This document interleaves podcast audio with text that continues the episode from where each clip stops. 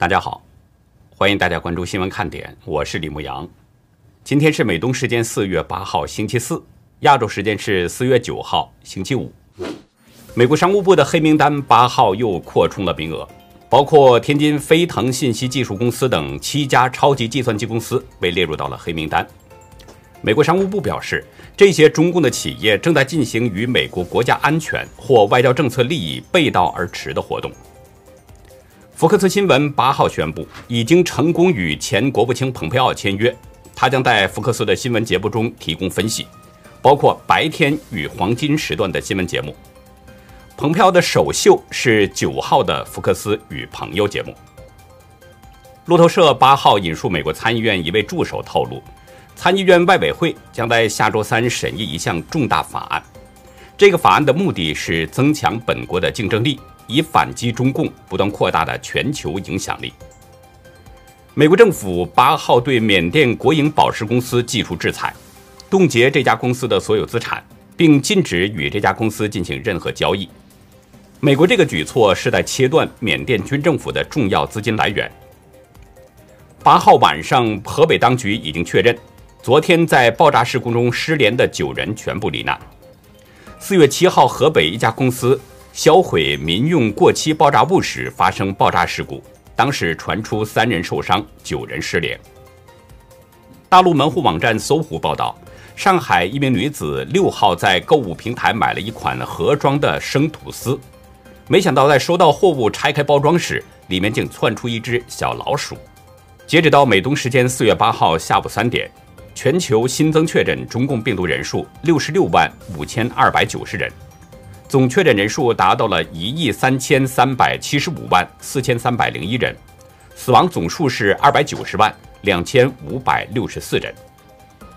下面进入我们今天的话题：美中台三方角力继续恶性提升，中共战狼自比巨蟒缠绕台湾，随时可以攻打，但中共有一个致命伤，这个仗可能没法打。就算中共军机越过雷池半步，也会可能被台湾立即摧毁。美联航准备实施一项新的计划，外界认为这个计划如果实施的话，将等同是谋杀。万众瞩目的弗洛伊德案出现了两大新证据，剧情可能会出现反转。今天，中共外交部发言人赵立坚又一次放出战狼言辞，指责美国持续对中共采取恐吓行动。他表示，恐吓胁迫的帽子绝对扣不到中国头上。赵立坚是在回应美国国务院发言人普莱斯的说法。普莱斯在昨天的记者会上重申了美国对台湾的坚如磐石的承诺，美国有义务协助台湾抵御中共。他警告中共不要对台湾采取越来越咄咄逼人的举动，美国对此极大关切。美方的这个表态。是踩了中共的痛脚，所以赵立坚代表中共呢咆哮了。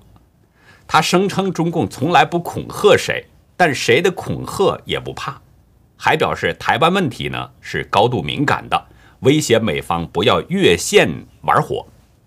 中共怕不怕恐吓？他心里其实是最清楚的。如果中共不在意美国，不担心美国协防台湾的话，凭着总加速师的那个折腾劲儿。他可能早就下令攻打台湾了。至于赵立坚说中共从来不恐吓谁，他说出口的时候呢，竟然可以一本正经。我知道中共官员都喜欢撒谎，这也是中共的一个统治手段嘛。但是他这种爱信不信，我就这么说，这种流氓劲儿，还的确是无愧于首席战狼的称号。今天啊，中共又派出了两架次运八反潜机。对台湾西南防空识别区进行骚扰，大家可以查阅一下，在中华民国国防部即时军事动态上可以看到，进入四月以来，除了月初两天中国的军机没有动静之外，从三号开始，天天都派军机入侵台湾西南防空。同样是今天，中共的退役中将王洪光说的话也非常让人恶心，他表示中国的军队在台湾周边。进行常态化训练和演习，可大可小。声称呢，今后解放军就像一条巨蟒，缠绕在猎物台湾身上，可以慢慢收紧，也可以一口吞下。王洪光声称，中共军队从单舰单机到多舰机合练、多兵种合练，再到多军种多科目，甚至可以联合演训解放台湾一个战役全过程。王洪光把中共军队比作是巨蟒啊，这个比喻呢，倒挺形象。中共的确是采取的这样的一种做法。他说，中共军队在台湾周边常态化训练演习可大可小，演训解放台湾的全过程，这不是赤裸裸的威胁恐吓，又是什么呢？还有中共第二炮兵指挥学院的邵永龄，他也放出了威胁言论，声称中共辽宁号编队的演训代表台湾安全区和退路的台湾东部海域开始不保了。对于中共不断释放的这种威胁。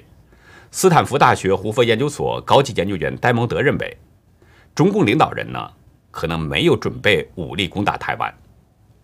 美国智库战略与国际研究中心中国问题专家葛莱仪也有类似的预测，他认为中国的重点呢是在灰色地带战略，一点点的对台湾蚕食。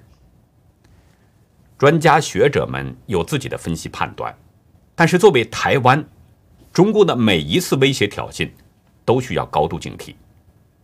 在今天列席立法院外交国防委员会报告并备询前，中华民国外交部长吴钊燮他表示，目前台海局势紧张已经持续了一段时间了，政府呢会持续的观察敌情威胁，相信国防部做的会非常好。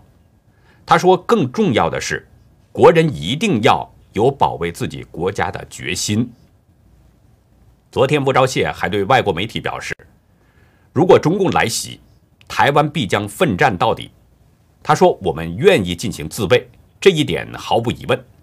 如果有需要打仗，我们会打仗；如果有需要自卫到最后一天，我们会自卫到最后一天。”他同时表示，台湾决心提高自身的军事能力，增加国防开支。他告诉记者：“捍卫台湾是我们的责任，为此。”将竭尽全力。吴钊燮连续两天的表态，已经表明了中华民国誓死抗击中共的决心。如果中共以为台湾好欺负呢，在肆无忌惮这么进逼的话，很可能会遭遇到台湾军方的迎头痛击。台湾海洋委员会主委李仲威的一番话，那是掷地有声。如果中国的无人机入侵东沙岛，该开火就开火。昨天的立法院，他表示呢，台湾的海巡署一直在关注东沙岛及周边的情况。目前，中共的无人机还没有进入禁限制水域上方空域，只是在周边绕飞。属于中华民国的太平岛也没有发现有中共的无人机。李忠伟明确指出，台湾的周遭空域是划分为监视区、警戒区和摧毁区。若中共无人机进入到禁限制水域上空，就依处置规定，该开火就开火。同一天，台湾国防部宣布将进行汉光演习，模拟敌方攻击。我们前两天就说了，中国人向来讲的就是夺地夺田，视死如眠。如果中共的军机进入到禁限制水域上空，那就是实实在在的侵略了，必将遭到台湾的摧毁。其实呢，在我们视频下方，我经常看到有台湾的网友留言，表示如果中共侵略台湾的话，一定会奋战到底，让中共有来无回。不知道北京信不信？我是相信台湾人的决心，也相信台湾有这样的防御能力，因为台湾的防御武器装备都是美国提供的，而且还有美国的强力支持。中共如果来侵犯的话，讨不到好处。这两天，大家可能都看到了一个消息，就是赵立坚的河北老乡卡车司机金德强喝农药去世了。原因是呢，四月五号他开车从承德前往唐山丰润区超限检查站的时候呢，因为北斗定位系统掉线，车子被扣了，而且还罚款两千元人民币。金德强感到这样的处罚非常委屈，因为北斗定位掉线不是司机的问题。司机没有办法知道北斗系统是不是掉线，但是工作人员不听他的解释，执意对他处罚。一气之下，金德强喝了农药。临死之前，他写了一份遗书，看了让人是非常心酸。其实，在大陆啊，车主被罚款这种事儿，那就是家常便饭。因为这是中共交通部门的一项创收，每个警察都有罚款指标。比如我吧，开车呢还算比较小心，但也曾经在一年之内有六次被莫名其妙的违章罚款，罚款是一千两百元人民币。罚款不是我要说的重点，咱们重点要说呢，这个北斗定位系统，中共耗资一百亿美元，在去年六月二十三号呢推出了这个北斗定位系统，它自称是可以和美国的全球定位系统 GPS、俄罗斯的。格洛纳斯系统还有欧盟的伽利略全球卫星导航系统并驾齐驱，但北斗的实际情况怎么样呢？在金德强的遗书曝光之后，后面有很多人跟帖，其中有人表示说，装了北斗定位系统之后，一年七百八十元服务费，但装上没用半年就坏了。其实中共推出这个系统啊，给车的导航呢，这只是一方面，更主要的是。中共要把它运在军事设备上。熟悉北斗系统的网络专家方先生今天对自由亚洲表示，美国 GPS 可以准确的定位，精准到五米，北斗根本达不到这个精度。如果定位数据有误差，两架飞机在天上相撞都有可能发生，包括它一个系统和另一个系统不兼容，有可能两个部队可能相互开火。大家知道。无论是战机也好，军舰也好，还是发射导弹也好，这些都是需要定位系统提供准确的数据。美国之所以可以精准的发射导弹，就是因为有 GPS 的强大支持。而中国的北斗系统不能精准定位，又经常掉线，这么多的问题，怎么支持中共的飞机、军舰和导弹呢？如果没有精准定位，数据有误差。这些战机、军舰和导弹，那就像无头苍蝇一样乱飞乱撞，连目标都找不着，还怎么攻打台湾呢？咱们开个玩笑，中共发射的导弹会不会被误导到中南海呢？江西学者沈先生表示，北斗定位系统的作用被中共吹大了，所谓的科技成果更多的是拿来对国内作为宣传用，哄骗墙内的民众。要真打仗的话，不知道要死多少军人，不知道会误伤多少自己人，包括平民。联邦众议院军事委员会主席史密斯在前不久的一个论坛上说：“中共不要入侵台湾，因为你要付出的代价是不值得的。”当然了，我们经常说呢，现在是天灭中共的时候，方方面面都在朝着这个方向走。那中共自身也是一样啊。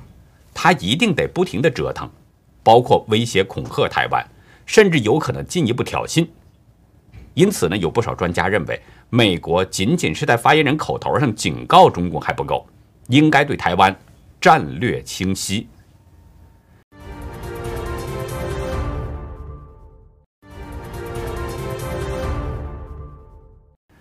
长期以来呢，美国一直不愿意说明如何应对中共武力攻打台湾。《纽约时报》表示，尽管华盛顿通过外交联系、军售和坚定的措辞，甚至偶尔的军事演习来支持台湾，但一直没有做出保证，没有任何声明、原则或者是安全协议迫使美国来拯救台湾。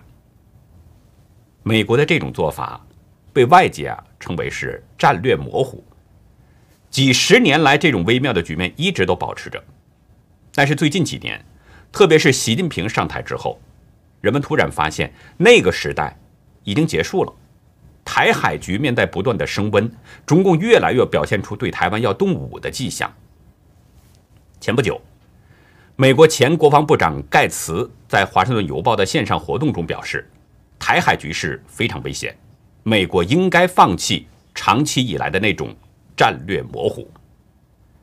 前国务卿蓬佩奥的首席中国政策顾问、哈德逊研究所研究员余茂春。对盖茨的观点呢是很赞同的。他指出，战略模糊是导致武装冲突的一个非常重要的捷径。余茂春在接受自由亚洲的采访中举了两个例子，一个是一九五零年朝鲜战争的爆发，就是因为美国有战略模糊，认为朝鲜和中共还有民族主义情绪，会抵制苏联，所以当时的美国国务卿说，如果朝鲜发生战争，不在美国的国防保护范围之内，这就给了共产党侵略势力一种幻觉，觉得美国不会进行干涉。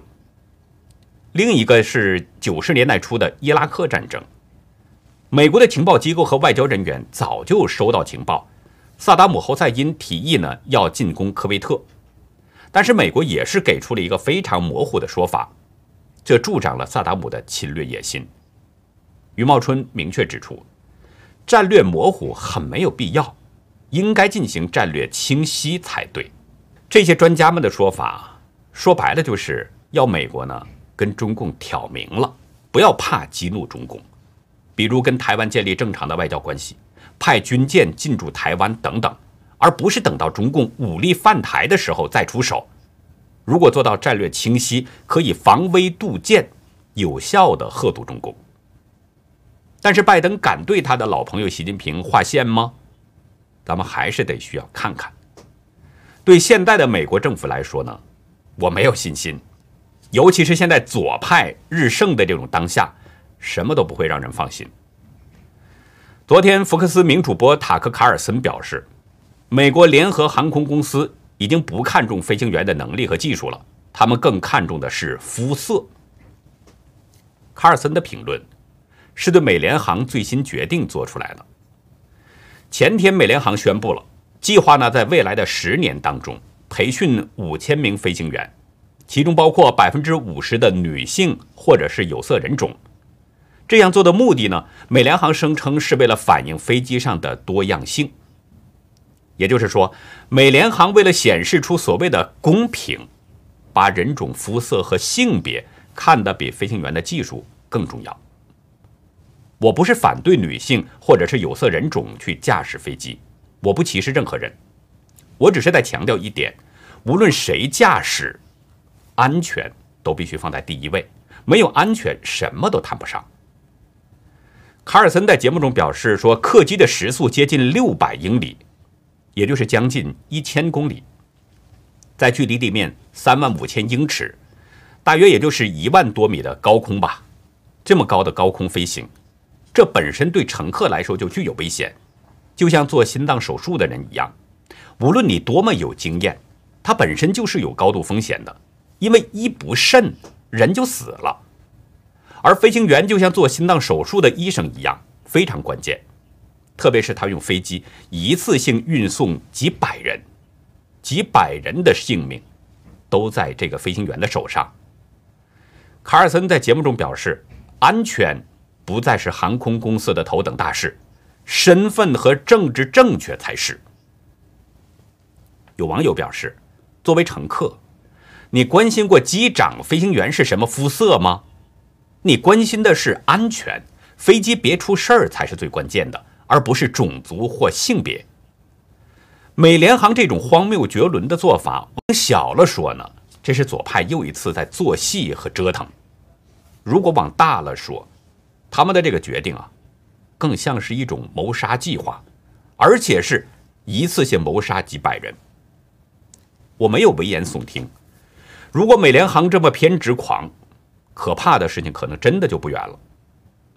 其实美联航这件事儿呢，包括昨天我们提到的那个加州按照男囚犯的要求把他们送到了女子监狱等等这些荒唐事儿，根源都是美国左派的疯狂。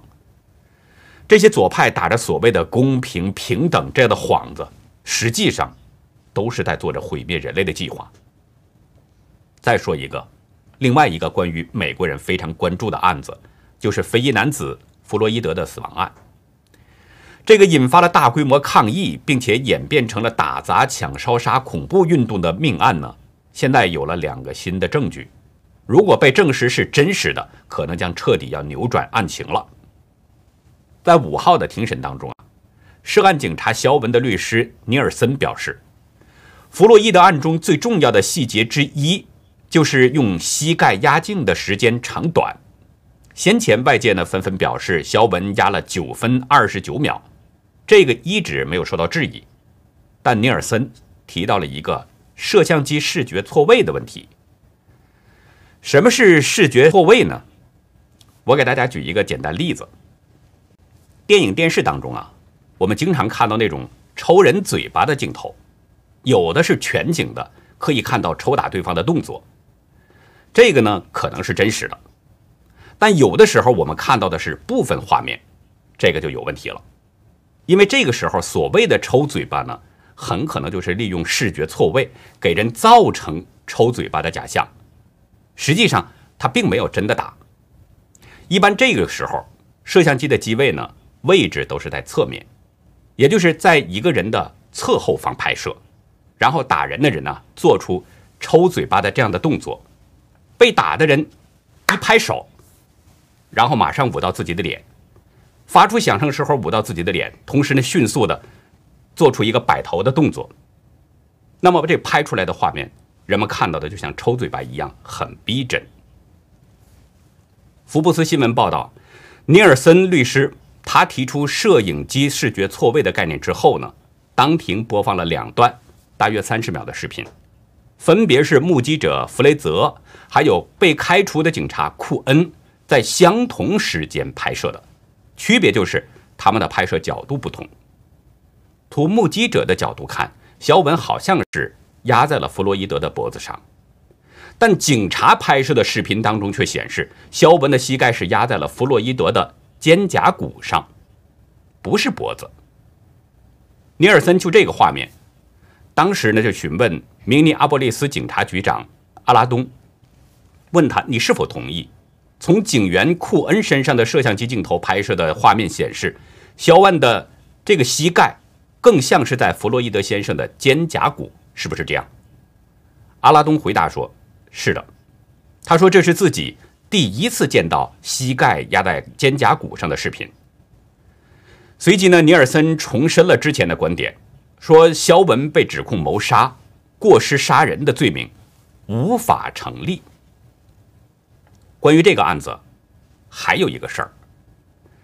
昨天，美国保守派网站网关专家报道，肖文的律师呢，当时还在法庭上展示了一段音频，其中显示，弗洛伊德被控制之后曾说。我服用了太多毒品。在法庭上，控方证人乔迪斯蒂格，他表示说，警察呢不应该对弗洛伊德使用武力。随即，尼尔森就反驳表示，视频中显示三名警察最初是要弗洛伊德坐在后排座位，但是弗洛伊德不服从，所以这三名警察就不得不对他采取一些强制措施。尼尔森随后在法庭上又播放了据称。弗洛伊德承认使用了过量毒品的片段，他补充说：“喧闹的场面自然会引起警察们的重视。”网关专家报道指出，弗洛伊德的尸检显示他摄入了致命的甲基苯丙胺和芬太尼。甲基苯丙胺就是我们俗称的冰毒。尼尔森说：“证据表明，弗洛伊德先生死于高血压。”冠状动脉疾病、摄入甲基苯丙胺和芬太尼，以及流经他体内的肾上腺素引起的心律不齐。目前我们不清楚法庭是不是会采纳尼尔森律师提供的两项证据。如果被证实是真实的，而且被法庭采纳，那么肖文和他的两名被开除的同事呢，很可能就会恢复自由。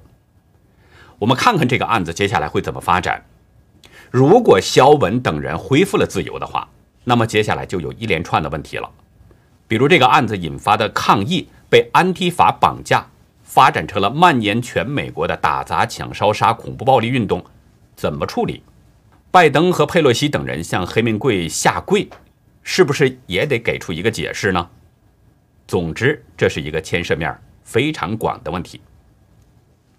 最后，咱们再来说一点关于疫情和疫苗的事情。截止到目前呢，巴西已经至少出现了九十二种变种病毒。巴西公卫机构克鲁兹基金会指出，包括引起人们注意、被认为传染力极强的巴西变种病毒在内，在巴西境内已经检测到了九十二种变种病毒。正是因为这个病毒太疯狂了，所以呢，世界各国啊都在加快接种疫苗，希望搭起一道屏障，阻止病毒的扩散传播。人们有这种想法呀，是没错的。但是中国的疫苗，它有太多的诡异之处，所以越来越让人惶恐不安。大家想一想，美欧等国家的医疗技术水平远远超越于中国大陆，但是中国的疫苗呢，现在却是领先于欧美，是不是有些奇怪？欧美国家是从六十岁以上的人群开始注射，但是中共的做法恰恰相反。中共的疾控中心主任高福曾经说过，儿童感染几率很低，甚至可以忽略不计，但是现在却倡导。全面注射。今天呢，一位天津的网友啊，给我发来 email，里面讲到了两件事儿。一个是一所学校的校长的女儿还在哺乳期，孩子呢还不到八个月，但是当局却强令要求给孩子打了疫苗。第二件事儿，是一个单位的职工啊，是一名五十岁左右的男子，在社区注射了疫苗之后。脑出血死亡了，在出现不良反应之后呢，立刻就去了天津治疗脑部疾病比较有名的环湖医院。但是医院告知，凡是疫苗后不良反应的，都必须到指定的医院——天津第一中心医院就诊。结果是贻误了治疗，死亡了。天津第一中心医院，大家对这个呢，应该不会太陌生。外界一直对这家医院是追查不断。这家医院自称啊，它是亚洲最大的器官移植中心，但是据美国追查国际组织调查发现，这家医院是涉嫌严重的活摘人体器官罪恶。这家医院的院长沈忠阳就是主要的刽子手。人们不知道为什么给人们注射疫苗之后出现了不良反应，必须要到那个指定医院。这里面藏着什么样的猫腻呢？是不是要对这些出现不良反应的人也进行活摘呢？我们提醒天津的朋友，也包括中国大陆其他地区的朋友，一定要注意，不要被当了小白鼠，还可能被摘走器官。希望呢，更多的朋友啊，向我们及时爆料各种真实的讯息，咱们一起来曝光中共的邪恶，让更多的生命能够得到保护。那好，以上就是今天节目的内容了。如果您喜欢新闻看点，请别忘记点赞、订阅，并且呢，尽可能的帮我们把这个频道转发出去，因为真相对每一个人都至关重要。国共当初合作失败以后呢，当时的国军是两线作战，一面对中共红军是围追堵截，另一面是阻击日军。在国军当中呢，当时有一位大将。在长沙跟日军是打了三仗，歼灭了日军二十七万的兵力。二战结束以后，美国总统杜鲁门呢就向这位唯一的中国人颁发了一枚自由勋章。在今天的优乐客会员区，我要为您讲述天炉战神的故事。欢迎大家到优乐客会员区了解更多。好的，感谢您的收看，再会。